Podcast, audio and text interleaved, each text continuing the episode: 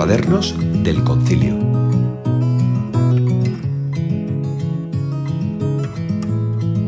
Capítulo 3. La tradición.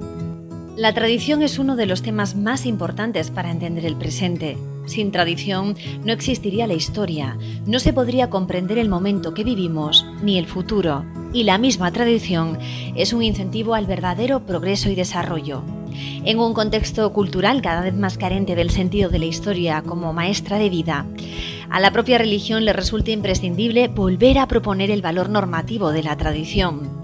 Es una propuesta de responsabilidad creativa que encuentra fundamento en el pasado, pero con la obligación de crear en el presente sin ceder a la nostalgia, sino más bien impregnados de esperanza. En este contexto, la religión tiene la exigencia de conservar lo que merece la pena y de transmitir con mayor convicción lo que se ha recibido. La Iglesia tiene su propia tradición, que brota del Evangelio y ha enriquecido a lo largo de los siglos por la reflexión y la oración de los cristianos. Se podría decir que todo lo que poseen hoy los cristianos pertenece y ha sido transmitido por ella.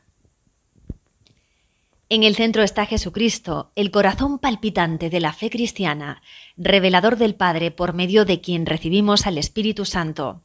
A partir de ello brotan innumerables conocimientos que la tradición ha sabido mantener unidos y coherentes y que en el tiempo se han convertido en patrimonio de la fe de toda la Iglesia. El segundo capítulo de la Constitución de Iberbun aborda el tema de la tradición en qué consiste, cómo se interpreta, qué contenidos le pertenecen, si se puede modificar y en qué condiciones. Estos argumentos pertenecen a la vida cotidiana de la Iglesia de nuestros días. Dave Boone explica que hay una sola fuente de la revelación, que es la palabra de Dios.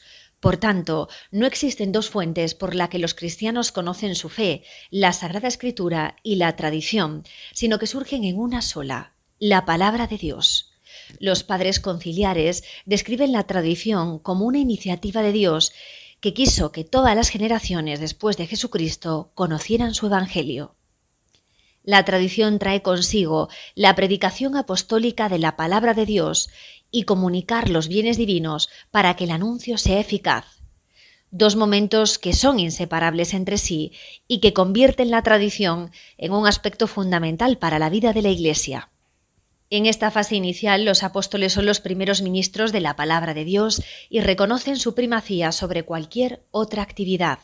Los apóstoles, al transmitir lo que ellos mismos han recibido, advierten del deber de conservar las tradiciones que han aprendido y de combatir por la fe que se les ha transmitido de una vez para siempre.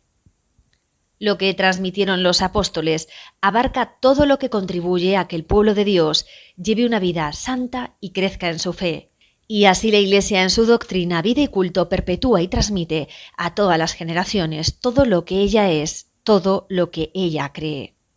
Por eso la tradición comporta la presencia de dos aspectos complementarios, uno de conservación y otro de evolución. Ambos aspectos entran a veces en conflicto en la vida de la Iglesia cuando unos tienden sobre todo a salvaguardar la integridad del depósito de la fe, mientras otros apelan a la exigencia de llegar a la plenitud de la verdad. Sin embargo, ninguna de las dos ha de sacrificar nada. La Dei Verbum enseña que el magisterio está llamado a ejercer su ministerio conservando y evolucionando de manera que el anuncio del Evangelio sea capaz en cualquier tiempo de suscitar la respuesta de fe.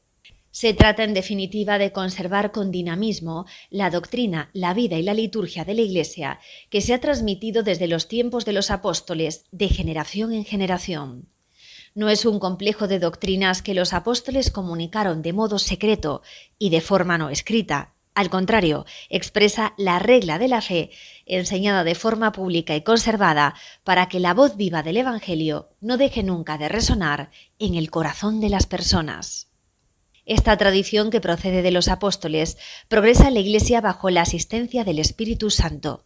Así, la Iglesia, con el correr de los siglos, tiende constantemente a la plenitud de la verdad divina hasta que en ella se consumen las palabras de Dios. Por esta tradición se da a conocer a la Iglesia el canon íntegro de los libros sagrados y en ella las mismas sagradas letras se entienden más profundamente y se hacen constantemente eficaces. Y así Dios, que se reveló en el tiempo, conversa sin interrupción con la Iglesia.